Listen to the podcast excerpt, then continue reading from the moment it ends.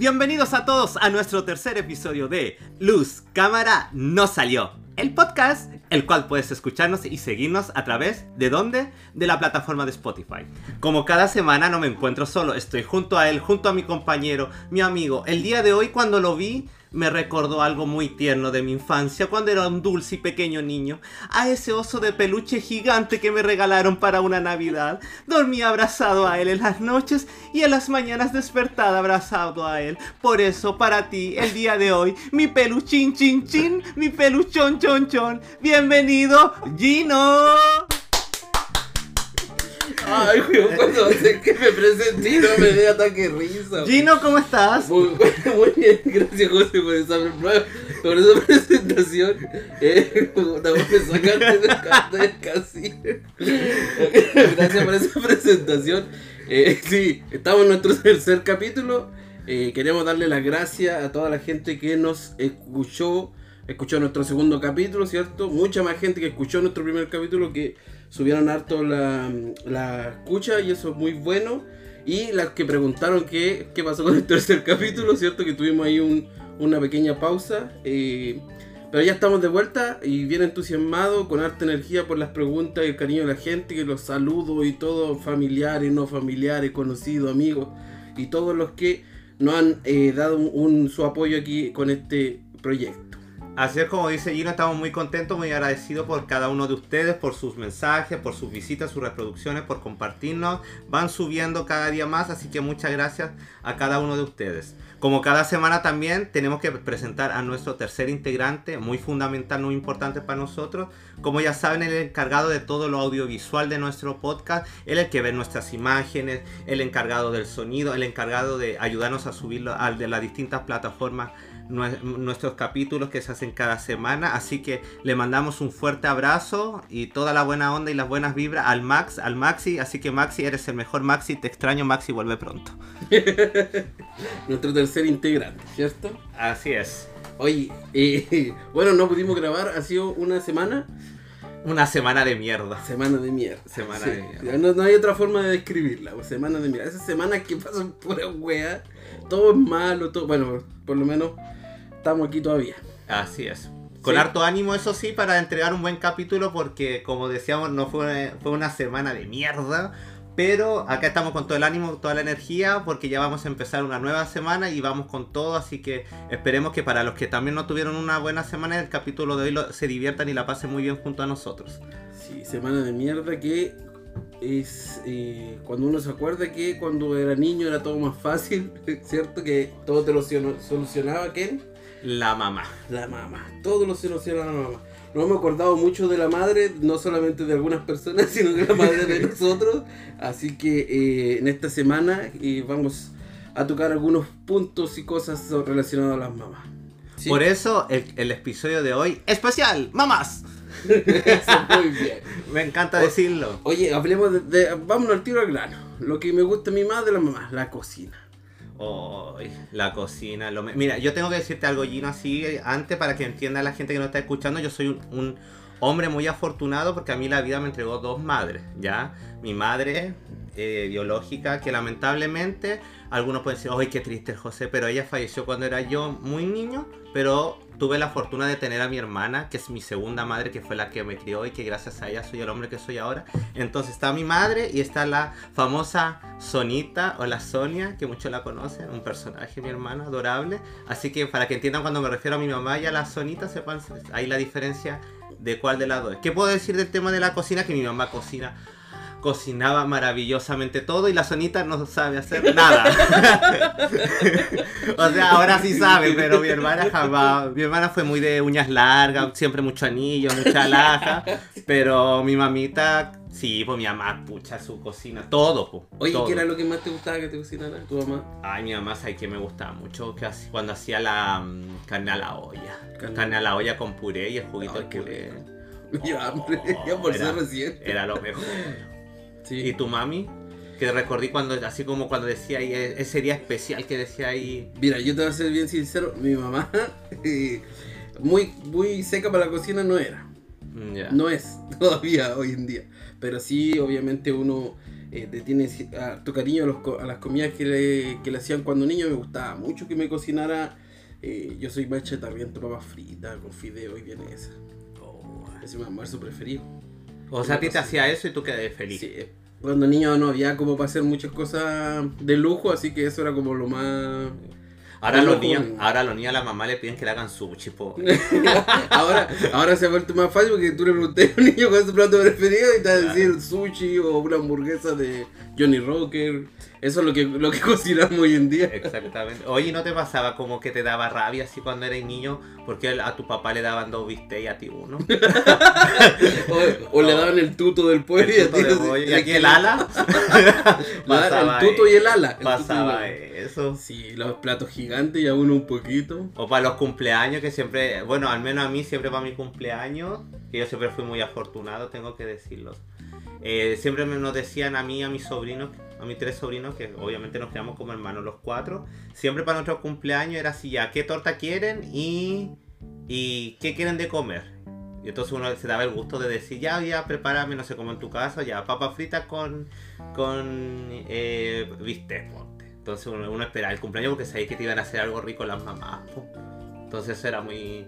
Era, era, era el día que uno esperaba así para decir, hoy voy a comer esto, porque obviamente antes no es como ahora que las mamás antes eh, se comía caldo todos los días, habían ensaladas, se cenaba en la noche, ahora y se comían poroto, cazuela, legumbre, de todo, y si y teníais que comer, pues.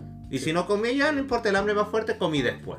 Pero ahora a los cabros no. A los cabros si no les gusta, puta, dale así, las mamás le hacen lo que quieren. Yo ¿no? fui regodión. Fuiste. Yo fui regodión. No, mi mamá la sufrió mucho, por eso. te- Imagínate con el, el plato favorito mío que era vienesa, papas fritas y fideo. Eh, fui regodión. Mi mamá tenía que cocinarme todo. Todo a tu gusto, así como... Yo creo que es momento que le pidáis disculpas. sí, la hice sufrir. Yo digo que no cocinaba también, pero fue culpa mía que no cocinaba discúlpate. Disculpa, mamá. Ahí está. Ya tía ahí se disculpó. Te mandó un mensaje que hiciera que se me disculpara. Ya Me acaba, mira, me acaba de llegar un Twitter de tu madre. Sí, yo fui muy regodión. Lo que más me gustaba que me cocinaran eran cosas dulces. Mi mamá me hacía pan dulce, pan de huevo, eh, que, que Ay, pero tu mamá sí sabía cocinar en Torta, después aprendí a po. cocinar torta. Sí, las cosas dulces sí me hacía harto. Ah, entonces tu mamá, lo- la onda de ella era como la repostería, entonces, Sí. pues le gustaba eso. Hasta que empezaron toda la familia a pedirle que hiciera torta y se aburrió y no hizo más. Cumpleaños que había cumpleaños torta que le Cumpleaños, encargaban. sí. Oh, bueno. Oye, pero siempre hay un plato que no te gusta. Yo sé que tú quizás no eres tan regodión como yo, a mí me habían más platos, pero algo que no te gustaba que cocinaran tu mamá. Ay, no sé, los choros. Ponte lo, lo que. Mira, hay algo en la vida que yo no como. Y no estoy hablando en serio. Hay algo en la vida que yo no como que son las guatitas, que el olor me apestan. Las lapas, que no puedo ni verlas. Y una vez que me dieron chorito. O sea, a mí todo me encajó en la vida. Yo, yo literalmente puedo decir que el choro ni con limón te lo paso. Hoy te vas a tener que poner un pito. ¿Por qué? Pero si existe, Pero no te, no te gusta ya de Ya, ninguno. ¿Tú me vas a no. decir que nunca he comido choro? Yo sí, pero no, Ya, a mí sí me gusta. Ya a mí no. Ni con limón lo paso. Ni con limón. No. Ya. Oye, Y a ti que así como haga algo que veáis que no podéis comer. yo la cebolla, la odio la cebolla. En todas sus formas. Y la No. empanada de pino, Ahí la paso. Solo ahí. Pero igual, pero es como si absurdo. me salga un trocito así, ah, no, no me gusta. No sé. Imagínate como, imagínate, te voy a dar un ejemplo. Así ponte mi sobrina mayor. Eh, ella no come fideos con salsa, no le gusta. Pero tú le pones un trozo de lasaña y se lo come feliz. Y es lo mismo, es fideo con salsa. Lo que no me gustaba es cuando mi mamá no cocinaba. Porque significaba que tenía que cocinar mi papá y mi papá lo único que hacía era carbonar. Y eso sí que me cargaba. Las carbonas, Porque pero le- las carbonas son ricas. Sí, pero es que en ese tiempo uno niño, come- eh, mi papá lo veíamos cocinando, ¿qué iba a hacer? ¿Qué iba a hacer? Y que era carbona. Más Pero que le echaban, le faltaba sal, mal- la condimentación. ¿qué Yo creo que todo junto, aparte que eran puras verduras. No, mal. Harto poroto verde, ¿o no? Uf, sí. Oye, pero es diferente. Tú, por ejemplo, ¿tu abuela te cocinaban a ti? ¿Te cocinaban alguna vez? No alcancé a conocer a mi abuela. ¿A ninguna? No, a ninguna. Bueno, tuve una abuela que fue como, o sea, sí fue mi abuela porque fue, era la mamá de mi cuñado. Y sí, la señora cocinaba súper rico, pero ella tenía un problema. Ponte que ella servía, Ujú. ponte íbamos nosotros dos a comer con ella, ella nos servía el plato, todo se servía, ella se sentaba y ella cuando terminaba de comer, terminaba, paraba su plato y, y te retiraba al tiro.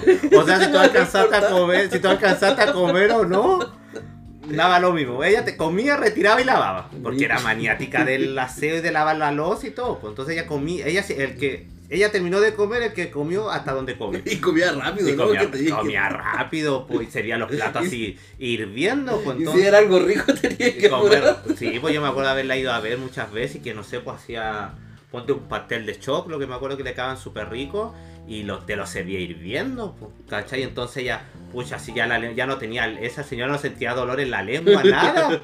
Claro, se lo zambullía y yo por más que soplaba, soplaba y iba a la mitad y decía, ya listo, hay que lavar las cosas. Y ahí quedaba y pues, Con la mitad del plato con la mitad del plato servido. Oye, yo sí, yo sí, no, no conocí a una, a una de mis abuelas, pero eh, mi abuela se casó con la Rosita, que mi, perdón por Ah. decir el nombre, pero ella es mi abuela. Y oye, ella cocinaba así, pastel de choclo, eh, bueno, todo lo que hacía era empanadas, le quedaban mortales. Porque, porque antes la, qué, increíble como la como las que eran como abuelas como de la generación de nosotros y todo el tema, era que heavy el tema cómo era la comida, que para las personas, para e- ellos esa generación, era entregar amor era con comida. Sí, po. pues, o sea, tú mientras más le metéis comida al cabro chico, el cabro chico más Por eso feliz decía, era, mientras más gordito el niño, más feliz. más feliz, ah, pues, más claro, sanito. y le metía y comía al Pero sí, yo, sí, yo creo que la mayoría de las personas, eh, eh, abuelas de nosotros, como decís tú, eh, cocinaban bien. Sí. Bien, Yo creo que la mayoría no conozco a alguien que diga, no, mi abuela cocinaba mal. No. Toda y sabían hacer de todo aparte, pues, y como te decía, ella su forma de mostrar el cariño y la preocupación era a través de la comida, pues, ¿cachai? Entonces eso igual era muy, muy bueno. Así que un saludo para todas. Si hay alguna abuelita escuchándonos, con su placa en su vasito al lado ahí. Oye, pero las abuelas de hoy en día ya no son así, con su placa y su... Nada, pues las abuelas de ahora son estupendas. Las abuelas de ahora te ven los reality acostadas. O sea, se van a hacer la uña con las colombianas. Son Pokémon. Son Pokémon algunos. góticas. Gótica Lolita. Oye, ¿cuál es la frase que, que te decía tu mamá, así como típica frase que te decía? Oh, y yo, yo siempre fui pata de lana en el sentido de caerme, así como siempre me decía, oh, ya se cae, ya se cayó de nuevo este niño, ya, y andaba siempre con las rodillas peladas, pero por caída, no por otras cosas. Pero esa es la frase que te decía siempre me ya se cayó este niño de nuevo, ya. Pero tenías pies planos, ¿no? Sí, pues yo soy pie plano, po. Ah. pero, y de hecho me usé plantilla y todas esas cosas, pero no me supo funcionar. De hecho tengo las patas hacia adentro, como la pierna, tengo la pierna súper chueca, como bailar los Pokémon. como bailar los Pokémon. Oye, así te decía tu... Sí, me decía mi mamá. Ah, y mi, y mi hermana, la Sonita, siempre me decía así como decía, ¿cómo puede dormir tanto este niño? Donde estaba, donde se queda sentado se duerme. Y yo cuando, cuando era chico, eh, ponte ya, mi, la Sonita a mí me decía, pues me decía, tú te dormías en cualquier lado. Nosotros estábamos almorzando y decíamos, ¿y el José Miguel dónde está? Que no se ve en ese tiempo que uno gateaba y está ahí casi caminando. Yo botado de guata en el living, colgado en una silla donde me sentaba o donde estaba me dormía. Entonces yo tengo una facilidad que creo que la algo que compartimos los dos muy en común es nuestra facilidad por el sueño, porque yo donde yo sí que quiero dormir donde me siento y si me lo propongo me duermo. Sí, yo me pasa eso un poquito. Te tú soy un poquito así. Un poquito. Pero eso ya son otros problemas de salud. Oye, a mí eh, mi, mi mamá, har- harto frase que yo recuerdo era por el tema de la comida. ¿Qué hay para comer? Ah, lo que sea. Como que siempre yo estaba pendiente de qué había para comer, que me era regodión, comicaya. Eh, si quería algo dulce me decía que me tire el dedo al azúcar. Unas cosas así como eh, lo, que, lo que hay nomás. lo- como que yo siempre era muy regodión, entonces siempre me atacaban por eso. Y eso me hacía que fuera medio flaco. Me decían hueso pollo. Y, y ponte y con y, Se me pasó y, con el y en, y en tu casa. pero fueron las hormonas. La hormona del pollo. La hormona del pollo. Pero en tu casa no le daba rabia que tú fueras y hacia los demás. Sí, pues mi No, no le reclamaban así a tu mamá. De hecho, como- yo, imagínate que yo la empanada me comía solo los cachitos de la empanada. Ah, la orillita. sí, iba por toda la mesa pidiéndole a todos que me dieran la, la orillita. El completo solamente con eh, pan y vienesa. No me Ah, el ya. tomate, la palta, nada. Así como un, como un hot dog. Un hot dog. Era Ah, gringo, era ya. gringo. Tú eres, tú, tú eres muy de, tú eres muy de aspecto gringo, de hecho. Sí. Oye, ¿y tu mamá, pero aparte de decirte eso de patelar y todo, ¿cómo te decía de cariño? ¿Te ¿Tenía alguna frase? Me decía Miguelito, me cae. como, le, como ese que está en el reality ahora, el niño, ese caballero que, que es chico. Sí, pues, y me da tanta rabia porque sabéis que yo cuando. Ponte mis tías por parte de papá, que es la familia más o menos grande, ellos todos. De hecho, mi papá se llama Miguel, pues yo me llamo, de hecho. Mi papá se llama Miguel Arturo y yo me llamo José Miguel Arturo por, mi, por Miguel Arturo por mi papá. Entonces mis tías todas me dicen, hola, llegó el Miguelito, ¿y cómo está el Miguelito? Y cada vez que me dicen así me acuerdo de ese gallo de la tele, me da tanta rabia. Yo por lo menos no me... decía, no va. Me decían Miguelito, flaco, me decían. Pero siempre así, siempre Miguelito para arriba y para abajo. Por mi papá, pues, yo creo que era por eso. ¿Y a ti no te decían de ninguna no, forma así tu familia, así como...? La familia, así, era, la familia de mi papá era como todo diminutivo, entonces si te llamáis Gino, Ginito. Ginito. Si te llamáis ah. José, Josecito. No te decían así como, como, ay, mi, mi osito, mi peluche. No. Así como, ay, me dan ganas de apretarlo, mi algodoncito de azúcar. Salió como Poppy. La verdad. Oye, pero eh, ya la mamá igual te trataban con cariño, pero a veces igual daban miedo a las mamás o no. ¿Qué es lo que más miedo te da a ti de tu mamá? mira, te voy a darte una, una, te voy a darte una historia súper rápida. Día viernes en la escuela. Tú ahí con tus compañeros jugando, con la radio con el CD de H. Bahía bailando. Así cuando la profesora salía ya a las 6 te decía, a las 5 y media ya media hora recreativa. Y tú, eh, te juntabas y ahí ponían el CD haciendo la coreografía y todo eso. Y faltaban 5 minutos para irte y decían, saquen su libreta de comunicaciones y anoten. Estimados apoderados, el día lunes santo a las 15 horas habrá reunión. Y tú así como, y hasta ahí te llega la felicidad. Entonces, profesora, pero ¿cómo este lunes reunión hay a las 3 de la tarde? Y tienen que traerla firmada por el apoderado, porque te hacían firmar las comunicaciones para que supiera el profesor que se la mostraste a tu papá. Y tú llegabas ya a la casa y decías, hoy hay reunión el lunes. Me imagino que estáis súper bien con las notas, Y tú sabes que te iba a ir, pero pésimo. Y cuando iban a la reunión y tú estabas ahí en la casa y llegaban y senté la pura puerta abrir y tú te asomabas y así decías, ay, ¿cómo te fue? Y te decían, espérate, una... de, ahí, de ahí hablamos. ya sabía que era Shanka segura. De una, oye, eso yo me acuerdo, Lo tengo pero grabado así en la cabeza esa weá. Oye, ¿tú? No, yo, yo le tenía miedo a mi mamá cuando se enojaba porque mi mamá era joven, pues entonces se enojaba y era como media...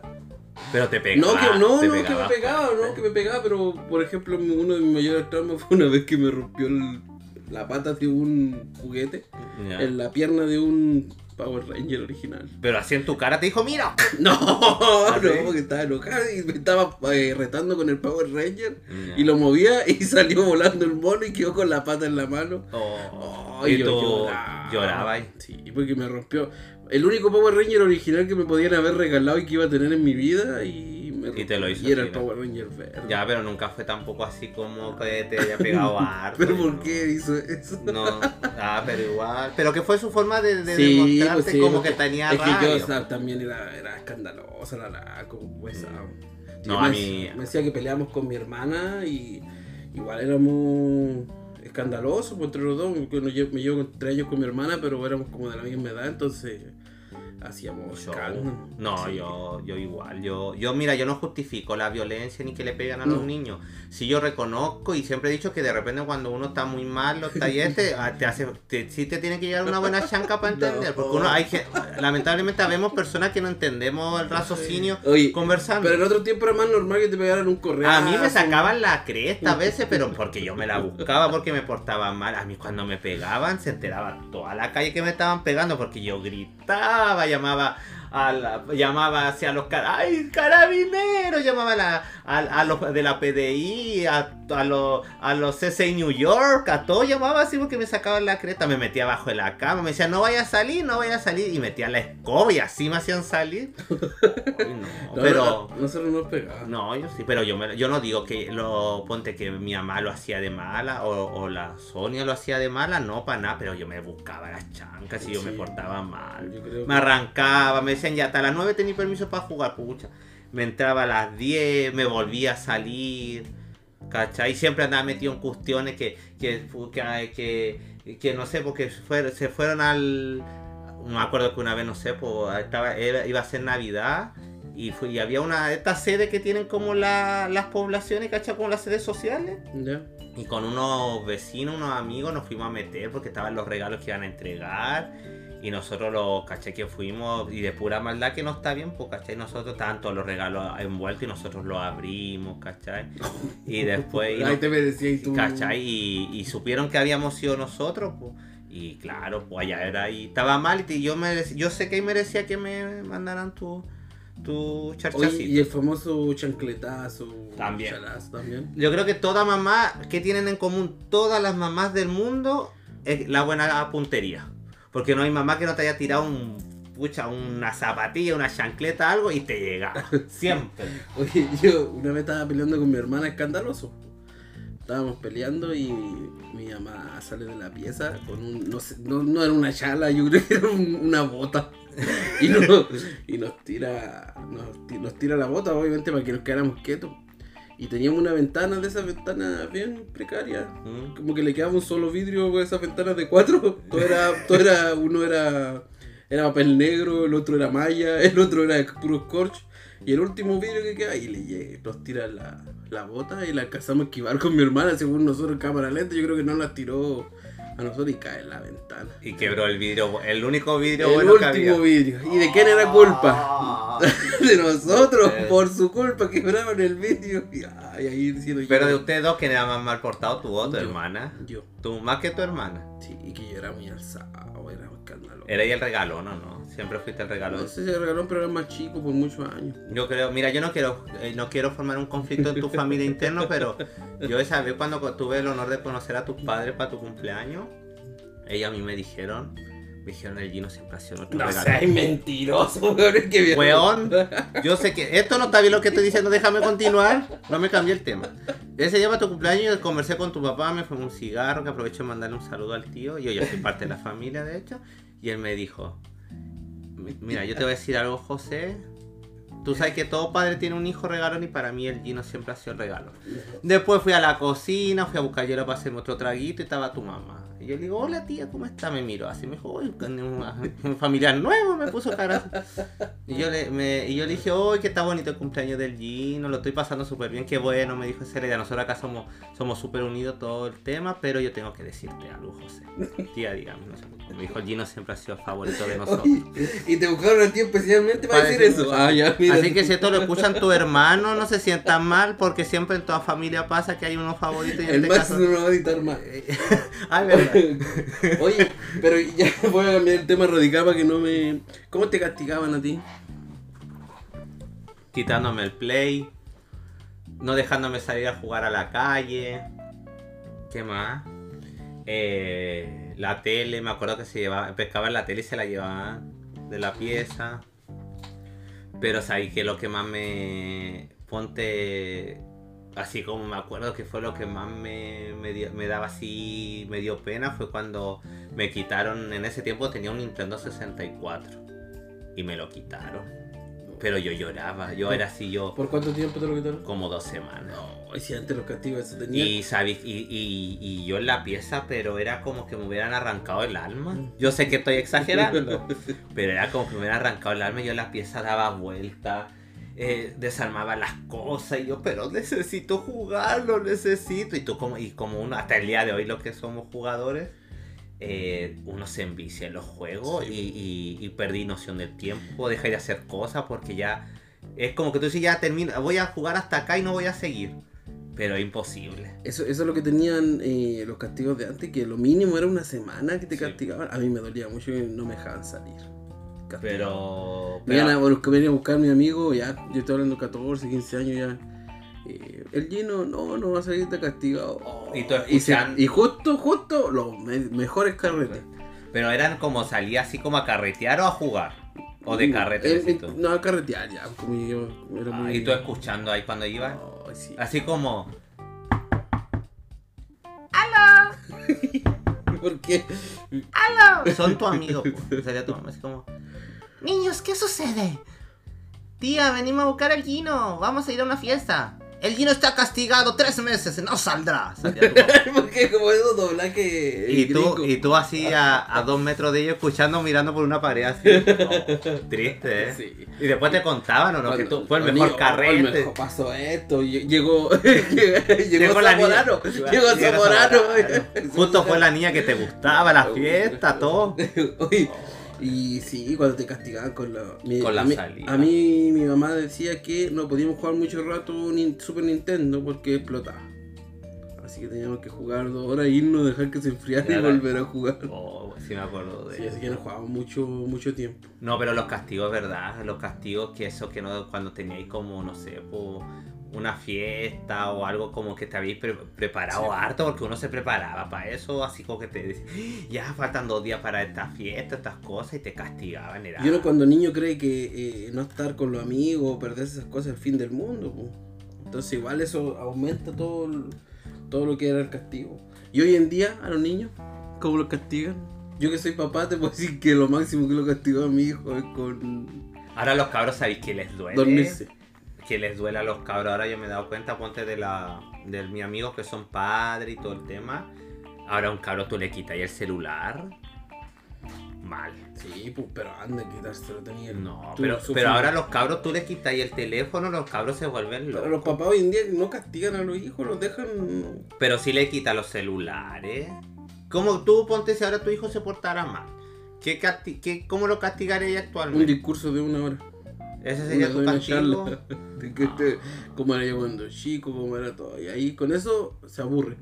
Y después ya no quiere volver a hacerlo porque no me quiere escuchar otra vez darle el mismo discurso. Ah, tú, tú como que te vas por, por, Por la por, psicológica. la psicológica. Sí. O es como que si va a hacer algo malo decir, ay, va a estar mi papá una hora dándome la botella, mejor no lo Por los lateros, por los lateros. por. Sí, pero yo creo que, sí- es que se porta bien, pero si se lo mereciera, sí, le quito el celular. Porque al final él, él- el mejor castigo que puede haber hoy en día, quitarle el celular. El teléfono, yo creo que para todos. Porque lo- antes cuando uno lo mandaban para la pieza, igual era castigo, te aburría ahí en tu pieza, pues, pero ahora lo mandáis para la pieza y tienen de todo, tienen todas las cosas a mano, internet, computador, celular, de todo. Así que no es mucho castigo mandar. Ahora ni siquiera le podéis a los cabros cortar el internet de la casa o desenchufarlo No, porque pues se, lo, se cuelgan de los vecinos y, Tienen el celular. y al tiro. Oye, ¿qué cosas te prohibían a ti cuando chico? Como cosas que- que te dijeran así como, José, no hagáis eso, porque... No te vistas de niña.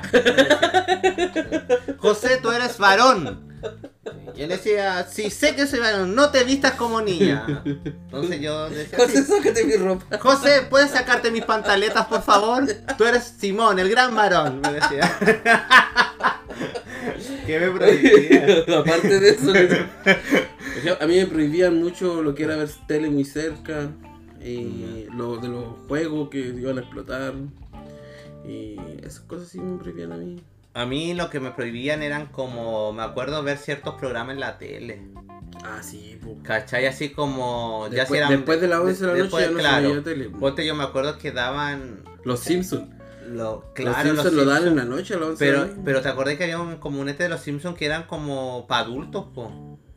Que había, o, o, no, yo era muy chico. Eran los mismos, lo que pasa es que como eran la, las bromas las encontraban fuertes, las transmitían a las porque, 11 de era, noche. porque eran, co- era más como... No, eran los mismos. Los ¿Eran mismos los Simpsons, mismos? Sí, los mismos. Mm, ya. Lo que pasa es que antes eh, era más, muy fuerte para transmitirlo en la edad de niño. Mm, pero yo me acuerdo de que me decían ya, de, no podí ver, esto no lo podí estar viendo en la... Ponte de que me acuerdo de...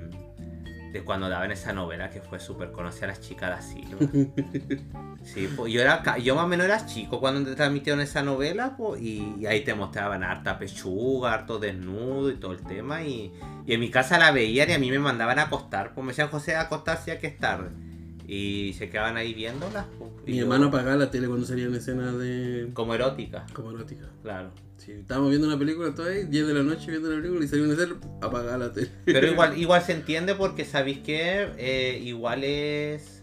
No sé, yo sé que ahora estamos en otros tiempos y todo lo demás, y que, la, y que la sexualidad hay que hablarla y hay que hacerla parte de. Pero igual es, es- es complicado como a, a- como a un hijo entrar en el tema o, o- o explicarle. Eh, no sé, pues ponte. Yo no sé a qué. Ponte si yo fuera papá, no sé a qué edad tengo que yo hablarle de sexo, ¿cachai? Yo hablarle, hijo, ¿sabes qué? Eh, eh, esto es así, se hace esto, tienes que cuidarte de tal manera y cosas así, ¿cachai? No, antiguamente todo lo aprendí.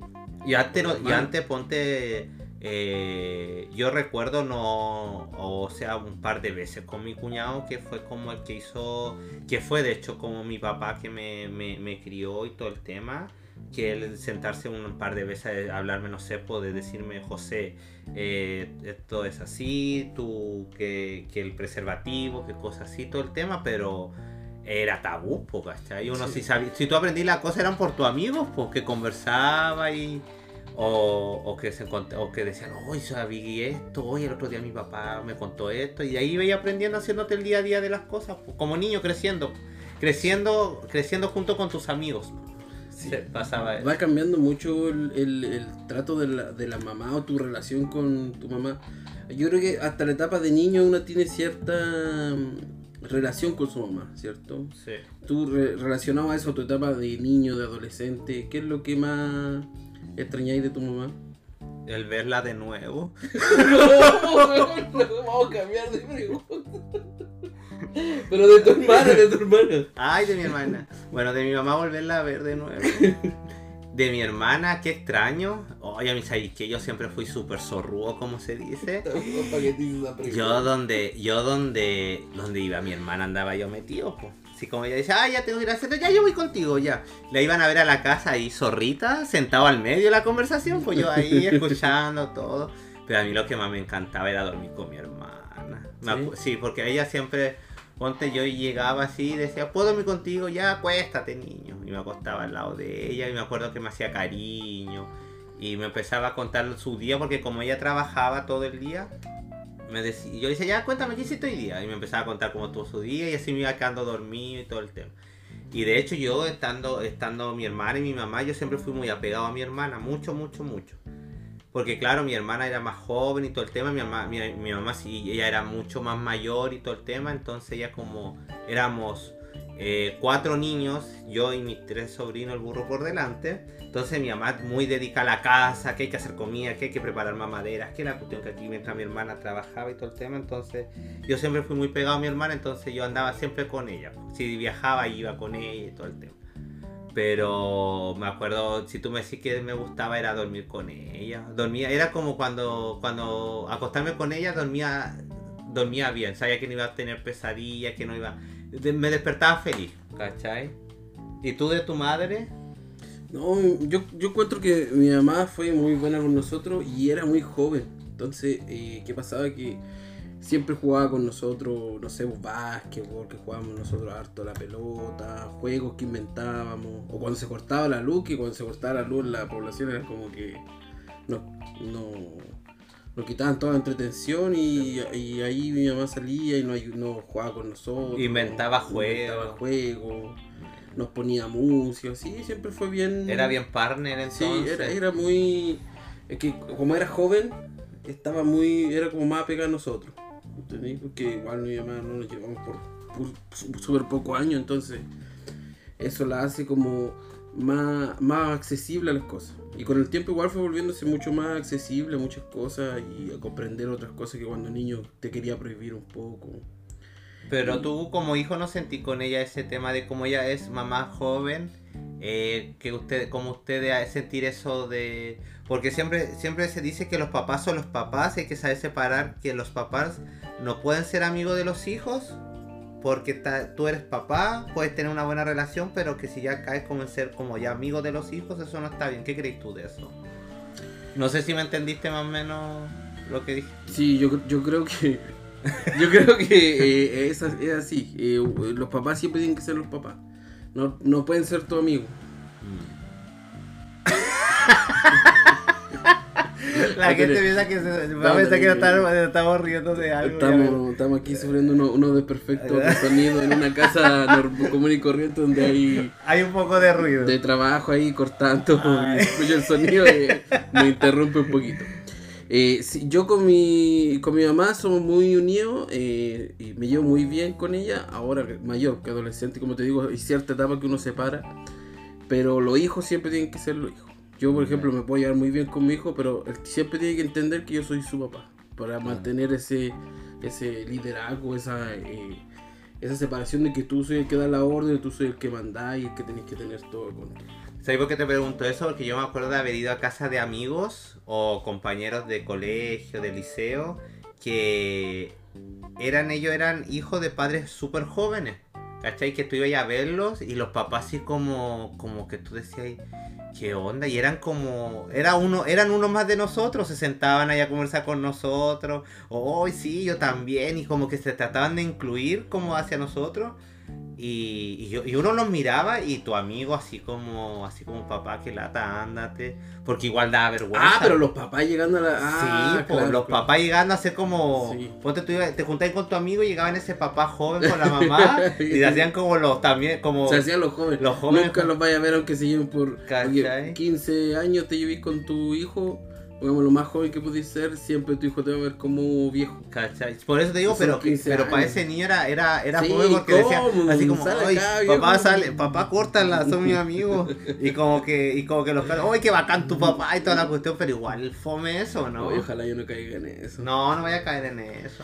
Va a ser muy viejo mente. Sí. No, te voy a estar en otra ya. Porque ya si no, pues, imagínate, tu hijo ya igual es grande. Si hubiera sido así, ya estaría metido. No así eso, ¿cierto? No sé, me estaba jugando la pelota recién. Ah.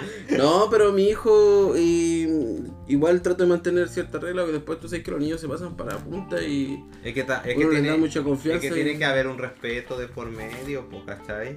Oye, pero tú, tú, por ejemplo, si tú te vas a los tiempos de antes y a los tiempos de ahora, ¿ya?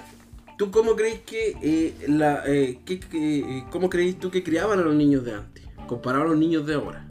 No, ¿Notáis mucha la diferencia No. cómo salieron los niños de antes, cómo son los niños de ahora? Demasiado, pues, demasiado porque antes yo siento que la- los papás eran más, eh, ¿cómo lo puedo decir? Eran más, con más reglas, pues, ¿cachai? No, no estoy hablando de la generación mía, estoy hablando mucho más antes, que claro, los papás eran como, tú tienes que trabajar, tienes que lograr tus cosas y no puedes fallar y, y más cuadrados, ¿cachai? Los niños hoy en día tú encontré que son muy alzados. Es que los cabros de ahora, lamentablemente, eh, eh, lo- los papás son, son más relajados. Y no sé, si, no sé si eso está bien o mal porque no soy quien para juzgar eso. Pero siento que ahora los niños de ahora siento que tienen, tienen muy pocas responsabilidades que sí deberían tener. ¿Cachai? O sea, es como que ahora el...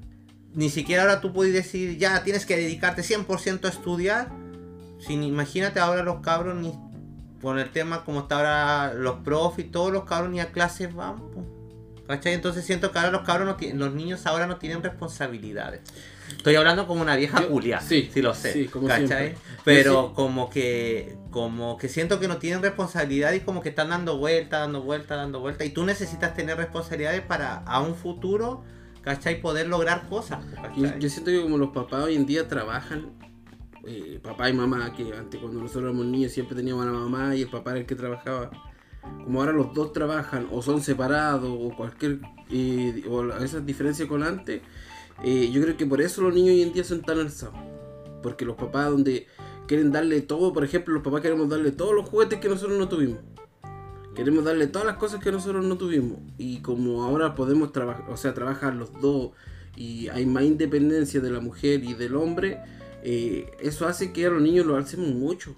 Que les demos todo el gusto y que los niños por la carencia todo. que por, Por la la carencia, que hay de, por la carencia que está de no estar presentes con ellos día a día. Y que tú veís que los niños pasan la mitad del día metidos en un computador, la otra mitad en un celular y 15% del día te lo dedican a mirarte y de responderte cinco preguntas y listo. Y sería. Entonces yo creo que los papás hoy en día están alzando mucho a los niños por eh, nuestra culpa de no verlos tanto, de no pasar todo el tiempo con ellos o de no dedicarle el tiempo que se merece. Es que lo que pasa es que al final si uno está en esa edad, uno después más grande entendí que lo que, lo que ellos están haciendo es un sacrificio también. po. Sí, pero ¿Cachai? que... Yo encuentro, yo encuentro la raja que las mujeres trabajen. Una mujer no se tiene que por qué esclavizar en una casa para nada. Porque no es, no es su deber quedarse en una casa a lo mejor creando hijos. Si tiene la posibilidad de hacerlo, genial. Y si quiere hacerlo, genial. Pero si también quiere independizarse y, y- y estar bien como persona y sentirse bien como persona, está todo su derecho. ¿Cachai? La mamá hoy en día está más empoderada que más empoderada. Y está bien eso, ¿cachai? El tema es que lamentablemente en los tiempos que estamos ahora, la vida, para tener un buen pasar económico y tener una buena situación, pucha, ya tienen que salir los dos para trabajar porque si no el bolsillo no te da. Sí. Eso. Tú soy mamón. Ah, Tú, tú- voy a, voy a, eh, arreglar la pregunta. ¿Ya? ¿Tú te consideras mamón? Eh, más o menos. Sí. Sí, pero no, no tanto, pero sí. Consi- Considerando a tu hermana, a tu hermana como tu madre. Ah, sí, pues, mamón, Sí, con- sí. ¿Tú? Yo, yo sí, pero guardando ¿Con un cierto límite. Guardando un cierto límite. Por ejemplo, mi mamá no se mete en mis cosas porque sabe que soy pesado. Entonces ella no va y se mete, oye, hace estas cosas así, hace esto. No. Ella me pregunta, conversaba, me dice, uy, hijo, podía hacer esto así. Muy eh, eh, ami- amigable. Mm. No como esas ma- mamás metidas, ay, que tenéis que hacer esto así. Como esos mamones que le hacen caso en toda la mamá, lo que le dicen. y, Oh, o que no, que mi mamá, no, no, yo soy mamón porque soy muy apegado a ella, pero no de ese mamón. Eh, Pero ponte tú si te- que tenía un tema como serio, que necesitáis una opinión así importante, que obviamente uno cuando vaya a tomar una opinión importante siempre buscáis como a los padres y todo el tema. ¿Tú lo habláis con tu... ¿Tenís maete con tu mamá o con tu papá? ¿O con los dos? yo creo que las decisiones se toman en pareja. Mm, Ya. En estos momentos de mi vida, yo con mi pareja tomamos las decisiones, entre los dos conjuntos. Ya, bueno. Todas las decisiones juntos. Ya. Me entendí ya un, ya lo que tú estás diciendo es de un mamón, porque si Ah, quería ya. preguntarle a su papá, Ah, siento que él ah, ya tiene su vida independiente. No, pero ponte yo igual, yo ponte igual. Yo no digo que yo con mi pareja no lo haga, obviamente que hay decisiones. te voy a preguntarle a mi mamá y me... Vengo. Ponte yo, con- obviamente, pues igual con mi pareja hay de cosas importantes que uno las conversa y todo, pero yo sí, ponte yo a la, a la sonita, yo le pregunto su opinión. Le digo, hola, ¿cómo estás? O la llamo, la voy a ver, le digo, mira, pasa esto, esto, esto. ¿Qué opinas tú? ¿Está bien? ¿Crees que, que, que este o no este? No digo que lo que ella diga es lo que voy a hacer, pero sí me Te importa. influye mucho. Sí, me importa su opinión porque sé que su opinión es de corazón y es de verdad, ¿cachai? Entonces que no va a ser una opinión por, por hacerla, Soy que porque yo le importo. Soy mamón. Sí, yo contigo podría ser muy mamón, de hecho. también. Uy. Y con tu- bueno, tú tuviste una sola abuela, no era yo con mi abuela y con la Rosita que te contaba, que mi abuela, eh, sí era muy apegado.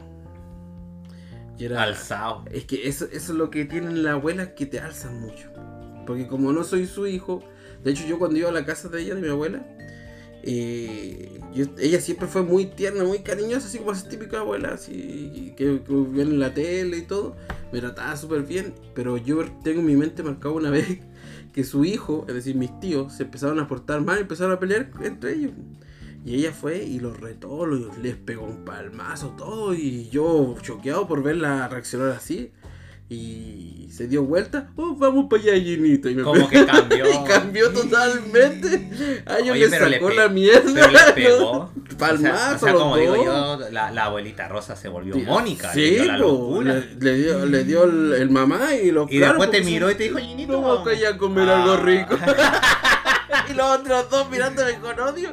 Enojado, claro, porque. Y con un odio contigo Sí, pues yo, vamos. Sí, pues obvio, sí, imagínate, ellos le están sacando la mierda y después me están dando Te el quería harto, te quería harto en todo. Me quiere harto Te todavía. quería harto. Pero eso, eso sí, la abuela. Y yo lo veo en mi mamá, como es con mi hijo, igual. Mm. Mucho, mucho. mu- Pero tu hijo es muy alzado con tu mamá, sí. Sí. Pero eso, pero yo creo que para alguien, para alguien que es padre como tú y ver que tu hijo, que tus padres a tu hijo lo quieran tanto y que den así como que sea su devoción, igual es Sí, reconfortante. pues, pero a veces cuando era más chico, hermano, tenía que decirle ya, pero no así tanto que después yo soy el que tiene que lidiar con la alzadura de él. pues, Ah. Pero igual entendí porque ellos. Pero y esas peleas, ponte de, de cuando se meten los, pa- los papás Sí. como abuelos, así cuando tú ya te tenés que decirle mamá, yo soy el papá, ya corta. Sí, pues, eso es lo a ese nivel, A ese nivel. Hoy no sé así con la tía. es que eh, sí. Oye, te puedo contar una, algo que me acordé de mi mamá. Ya, y después te voy a hacer una pregunta que te tenía. de mi mamá que yo me acuerdo. ¿Tú te acuerdas que cuando era que algo así, es algo un poco triste, ¿eh? Para que para que la gente sepa que uno también Ya me uno- sentí mal por la pregunta que te que uno, hice. uno también tiene corazón y no todo es felicidad en la vida. Sépalo la gente que no escucha. Yo te acordé cuando uno era niño y te mandan a pedir, no sé, los típicos palos de helado, que los fideos, que hacen la plantita y todas esas cuestiones para regalar para el día de la mamá. Sí. Yo me acuerdo que me mandaron a pedir, a- a- tenía que llevar fideos como con una pita, pues deja de reírte, no seas malo. Con una pita y estos fideos que son redondos así, cuento corto para hacerle un collar a la mamá, para regalárselo el día de la mamá. Típico. Ya, pues, y había que pintarlo y todo el tema, pues, pero yo como siempre fui un poco más avanzado y cosmopolitan, yo llevé un spray dorado y se lo pinté muy dorete. que mi mamá muy de- mucho de dorado, colores crema y esa cosa. Entonces yo le pinto su collar y no de una y no fue un collar de, un so- de una sola corrida, yo le hice de dos corridas de fideo, para que le cara bien grande el collar a la señora. Se lo pinté y se lo regalé. Digo, mamá, ten tu feliz día de la madre. Y se lo paso y así, con mi masculinidad que me caracterizaba y mi camisita cerrada hasta arriba. Mamá, mamá, tu regalo del día de la madre. Ojalá te encante y te guste. Mi mamá lo abre así. ¡Ay, qué lindo el collar! José Miguel, me gusta demasiado. Eres el mejor niño. Ay, madre, lo sé, le digo yo. Y me voy, po. Pasó el tiempo, el tiempo, y se me, ya, se me olvidó el famoso collar de los fideos. Y un día voy a su pieza y estaba así, pero fue como película de, así como entre terror y tristeza. Yo voy a su pieza, me acerco y estaba la puerta semi abierta. Y yo miro así, me asomo y miro como para ver qué estaba haciendo. Pues estaba mi mamá sentada en la cama de ella con su maquillaje y todo el tema y estaba ahí echándose una arregladita al rostro. Se mata. Se hacía la carita todo y ay, ¿para dónde irá mi mamá? Dije yo que va a salir, que va bien arreglada. Y en eso saca así y sale el collar de fideo Gino. Lo saca así, lo levanta completo, lo mira, pone cara así como, qué feo, y lo tira, y, no- y lo tira para el lado de la cama, así como, ay, sale de acá. Y sabéis que a mí hasta el día de hoy nunca se me ha olvidado eso. Y yo después que tu rencor contra mi, re- mi rencor porque ella que lo recibió con tanta felicidad y, en ese, y ella no sabía que yo estaba ahí y lo miró y dijo así, puso cara como que feo esto y lo tiró para el lado. Así que... Esos son los traumas que te dejan Que te los dejan los, Como padres. mi, mi Power Ranger que me rompieron. Son traumas que te dejan los papás. Bueno, y todos los cabros le hicieron un collar de fideo de una sola, de un de sola, una sola corrida. de una sola correa. Y Yo de dos corría para no ser menos, pues. Y eras de buena mano. Qué mal agradecida. Oye, ¿cómo considerar a una persona mamona? ¿Tú hasta qué edad chupaste tete? Yo chupé tete hasta como los 8 años. Ay, juego, no. Tú te- mira, tú te... Pero si te vayas a estar riendo y cuestionándome las cosas, o te, o te miento, pues ya hasta la uno y media. Ya, ya. Ya no, yo chupé tete hasta los 8 años. De hecho, no lo llevaba a la escuela ni nada. Llegaba a la casa y me lo este. ¿Tú te has dado cuenta que, la, que todo en la vida tiene una lógica? ya, no, no, no quiero saber. Ah, ya. Eh, bueno. La mamadera, ¿te queda Como hasta los 6. Me acuerdo que me hacían mamadera, la, así la típica mamadera, y me hacían el típico pancito con mortadela en la tarde. Y yo, "Oh, yo feliz. Café con leche te enseñan la mamadera que estáis bien viejo ya, pum. ¿Por qué? Si la madera está chico, no hasta los 6, 7 años. No, pero que yo tuve un tema porque yo cuando tenía. Yo a los 5 años, cuando yo tenía 5 años. No sé, yo soy muy especial. en- Tú sabes que a mí me gustan muchas cosas que tú sabes cuáles me gustan. Ya. Yo cuando tenía 5 años nació mi sobrina mayor, po.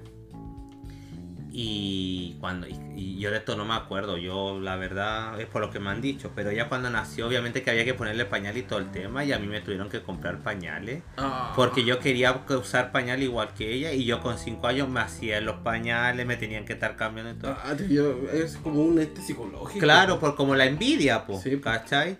Entonces, a mí me cuenta esto la Sony y me dice, José, si la Alexandra nació y nosotros tuvimos que comprarte pañales porque tú también querías usar pañales y nosotros ya compremos el pañal al José Miguel para que él no sienta que estamos muy preocupados de la bebé y lo estamos dejando al de al lado. ¿Eres una guagua de nuevo? Era una guagua de nuevo. O sea que te podías quitar 5 años de tu edad. Puede ser. Sí. Soy como Benjamin Barton.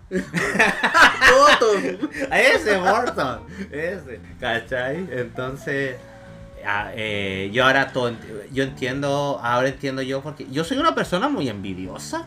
Sí. Yo ahora todo me calza porque soy así. El, mira, ahora entiendo, entiendo por qué hay cierta. Ahora to- todo, está- todo estoy uniendo. Porque hoy chupé mamadera hasta los 6, chupé teta hasta los 8. Ahora hay, hay cosas que entiendo que, para qué soy bueno.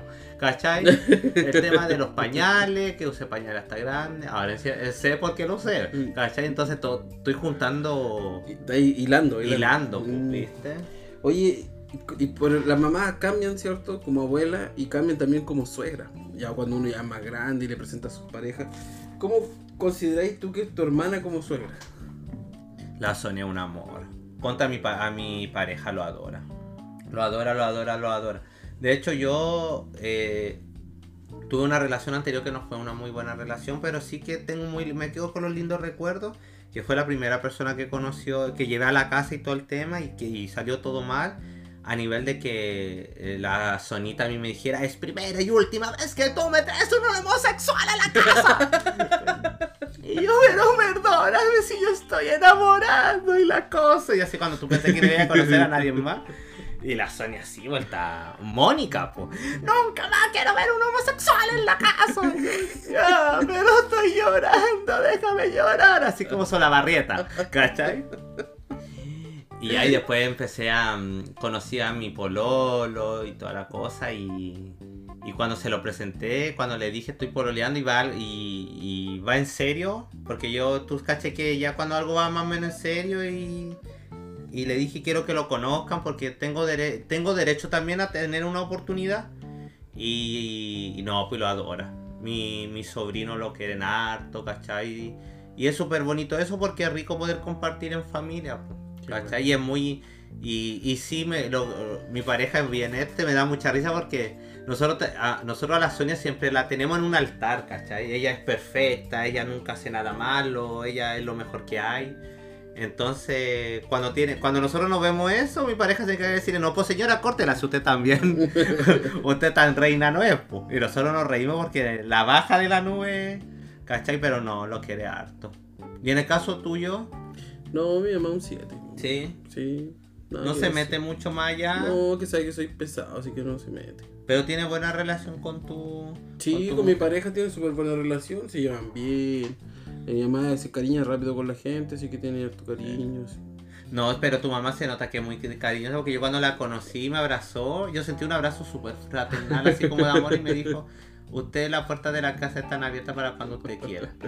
Y Aquí, aquí, lo tengo, al otro- aquí lo tengo todos los Y sábados. acá estamos todos los sábados, pues, ¿viste? No, pero bien. Oye, una, una conclusión que tengáis tú sobre tu... No, ¿qué? ¿Tú has visto otras mamás tú? Porque no todas las mamás son iguales. Uno a veces cuando ve a otra mamá dice, oh, mi mamá eh, es buena. Cuando, ve, cuando yo veía, por ejemplo, niños, a esas mamás salir con una varilla a pegarle a su hijo, y yo decía, oh, mi mamá no es tan mala. Ese palmazo que me dio no era tan mala. O cuando veías tú a las otras mamás que no vivían con los hijos o que no o que no prácticamente no, no existían, ahí tú te das cuenta recién de valorar a tu mamá, porque para ti todo lo que te hace tu mamá, ya sea bueno o malo, es lo máximo o lo peor que te puede pasar. Yo tengo un amigo que de hecho la mamá, yo conocí a la mamá y todo, y. Y la señora era bien agradable, una que sí, bien amable. Y un día yo caché que pasó el tiempo y me, y me, y me. Y este amigo no lo vi más. Y me lo encontré después un día. Le digo, hola, ¿cómo estás? Y ah, bien, José, y tú bien acá, unos besos y todo. Unos besos de saludo, ¿no? De pinchazo. Y nos saludamos y le digo, uy, tu mami, ¿cómo está? Y me dice, no sé, no la veo hace ya como dos años. ¿Por qué? ¿Qué pasó? ¿Le pasó algo? Así yo me asusté, pues como que, porque lo dijo muy serio. Me dijo, no, me dijo, conoció un tipo y se fue. Y se olvidó de todos nosotros. Entonces yo, uno ahí dice, Bueno, que todavía te puede pasar. po. tú así esas comparaciones Todavía nos puede pasar. de que así como que se vaya, no, está ahí loco. Yo la voy, voy a buscarla por todos lados. Y yo le dije, en serio, no entré más en detalles, pues. Porque obviamente no, no corresponde, pero. Pero heavy, porque me, yo le dije, pero no supiste más de ella. Y mi hijo desa- se olvidó de nosotros, de mis hermanos, y no, no apareció nunca más, no hemos salido de ella. Que ha sido pesado, ¿no? No, pero que imagínate cómo te desvinculáis de tu familia de esa manera de no. De, ¿Cómo no te va a importar cómo.? Ya empezó la vieja culia, ya yo Sí. te terrible ya. Pero a eso voy, pues, ¿cómo no te va.? ¿Cómo no voy a.? Hay que, cómo- hay que conversar con ella, invitémosla a este podcast para que nos dé su explicación. ¿Por qué dejó Yo creo que deberíamos llamar a los corazones service para que la busque. Ay, carnet. Y lo, y lo otro, así como. Y lo otro que sí me- me acuerdo, que esto es como una anécdota que no puedo dejarla pasar en este minuto. Sí, eso era el final, anécdota de. Una anécdota, como una anécdota ya para finalizar, que quiero compartirla con todos ustedes porque siento que tengo la confianza y que no va a salir de acá. ¿Tú te acuerdas cuando uno era chico y tenías tanta fiebre y no esa fiebre cuando un niño que no te podía levantar de la cama y te dolía el cuerpo y todo y, y tú decías, ay mamá, no puedo más. tu mamá decía, tranquilo, tú voy y vuelvo. Y volvía tu mamá con un con una botella de aceite y algo en la mano. Y tú decías, "¿Y eso qué es lo que es? El famoso supositorio. y ya me acuerdo que mi mamita, por eso yo te digo que ahora yo entiendo todo, todo me calza en la vida. Y mi mamita iba y me decía, ya José, dése vuelta. Y me pegaba unos palmetazos ahí, así. Y me decía, relaje, relaje, relaje. Me echaba aceite y el supositorio, porque antes se usaba mucho el supositorio. Se usaba, y no te rees porque a ti te pusieron, di la verdad, sé honesto. No, no, que yo Ay, tenga memoria. mentira. No, que yo tenga memoria. Weón, tienen que haberte puesto. Pero cuando jugable. fui sacando guagua, pero yo no me acuerdo. Ya. Antes el supositorio era lo más. Si un niño estaba hirviendo en fiebre, a ti te ponían un supositorio y eso te cortaba la fiebre, era lo más rápido. Entonces yo, aparte como era Lara Quento, yo así como, ay, me estoy muriendo, no sé cómo me llamo y todo eso ya. Yo, Date vuelta, José. Palmetazo, relájate, aceite supositorio. Y así como, este me y siempre decía así, porque mis sobrinos hacían un show cuando le ponían y decían, ¿cómo el José Miguel se le hace tan fácil? Tú entendí todo ahora, pues, ¿cachai? Ya ahora grande entiendo todo. Entonces yo un día... Te, te afiebraba y con intención. No, weón, como yo me con intención, estoy tonto. Ya, pues. Y un día ya, este, ya, y me mejoré, pues. Ya, y un día yo estaba en la casa, ya un poco más grande. 10 años habré tenido. Gino, y me empecé a enfermar, me empezó a doler la cabeza, empecé a transpirar y me dio fiebre. Y dije, "Ay, mi mamá no está, ¿qué voy a hacer? Me voy a morir acá, me va a dar un, un agua a la cabeza y todo el tema. Y estaba en mi pieza, pues.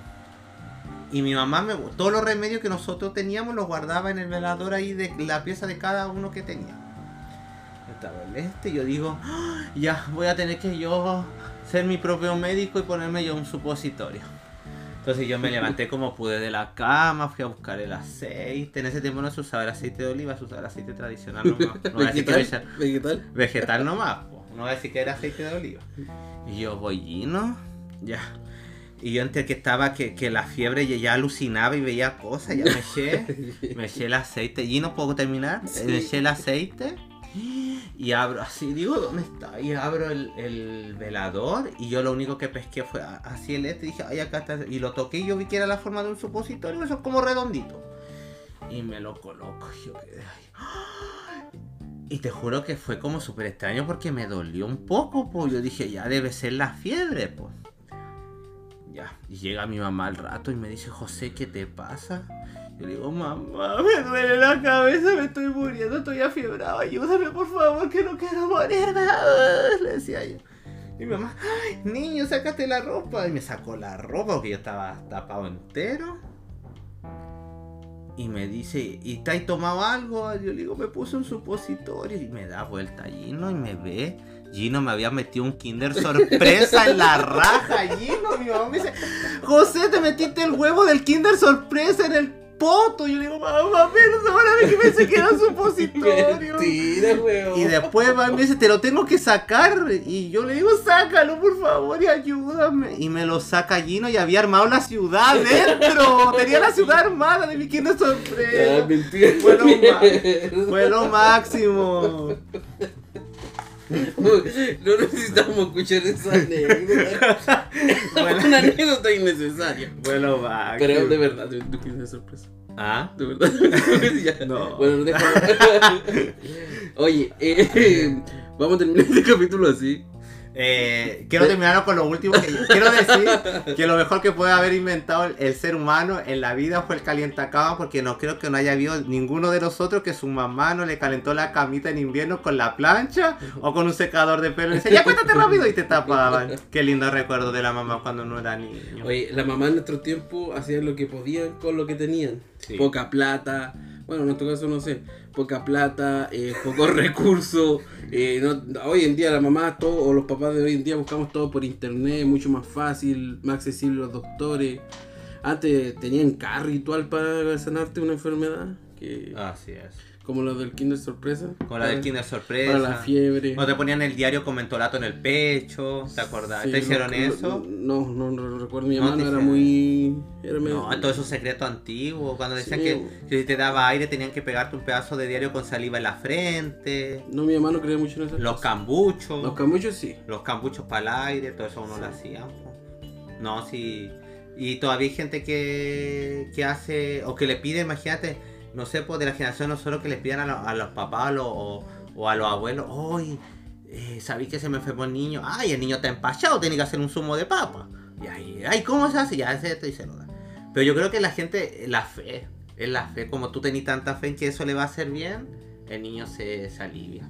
No sé, podríamos discutir eso por ahora, pero no es el momento de Ah. discutir esa- esos temas de, ni discutir lo que creían en esos tiempos las mamás. Hacían lo que podían con lo que tenían. Así que eso se agradece y eh, eso recordamos de la mamá. Ustedes si recuerdan algo de sus mamás, alguna anécdota como la del kinder o cualquier eh, que quieran comentar, eh, saben que el- abajo la de- en Spotify pueden comentar todo lo que quieran eh, la suscripción. Así es. Así que le mandamos un beso gigante a todas las mamitas que nos están escuchando, a las mamitas. Compartan este, compartan este capítulo, escúchenlo con su madre. Porque yo creo que van a ver mucha, Menos mucho, final. mucho de lo, menos al final, claro. mucho, van a ver mucho, muchas mamás que si escuchan este capítulo le va a recordar esa época de ellas. Si ustedes también tuvieron episodios con su madre, si se acuerdan cuando le sacaron la cresta, si se acuerdan de esa mamá que era más cariñosa. O sea, a lo mejor su mamá ya no está. que puede ser también. También, sí. Ahí coméntenos, díganos qué, qué le gustaba que su mamá le hiciera, su plato favorito, su anécdota con su mamá. Así que le mandamos un beso a todas las mamitas que nos están escuchando. Y esperamos que le haya gustado el, el episodio del día de hoy. Como siempre decimos. Tenemos, tenemos que recordar que vamos a traer invitados para los próximos capítulos. Sí, de hecho teníamos un, un invitado al capítulo del día de hoy, pero por cosas de la vida, del destino y parte de la semana de mierda que pasó, este invitado no pudo asistir y aprovechamos de, aprovechamos de mandarle un saludo Sí. a ese invitado. No lo vamos a nombrar porque no viene al caso, pero ya cuando sepan que quién es nuestro primer invitado va a decir, ah, ese fue el buen que, Que se enfermó. que se enfermó fue ese. Ahí no tenía que decir que se enfermó. Ahí van a, ahí- Bueno, ahí- pero de la semana de mierda. Ahí van a saber. Así que eso, escuchen el capítulo con sus madres, compártanlo, cuéntenos ahí, escríbanos, cuéntenos de sus anécdotas como hijos, con su mamá. Y nos estamos viendo muy pronto. Síganos, eh, compartan este capítulo y dennos ideas para más temas que quieran ustedes que tratemos. Alguien que quiera ser partícipe de este, de este podcast eh, de cualquier forma también está bienvenido. Ya alguien que quiera participar de algún capítulo. Así es. Así que nos despedimos, Gino. Recuerden que somos Luz, Cámara, ¿no salió? El podcast. Chao, chao. Chao, gracias.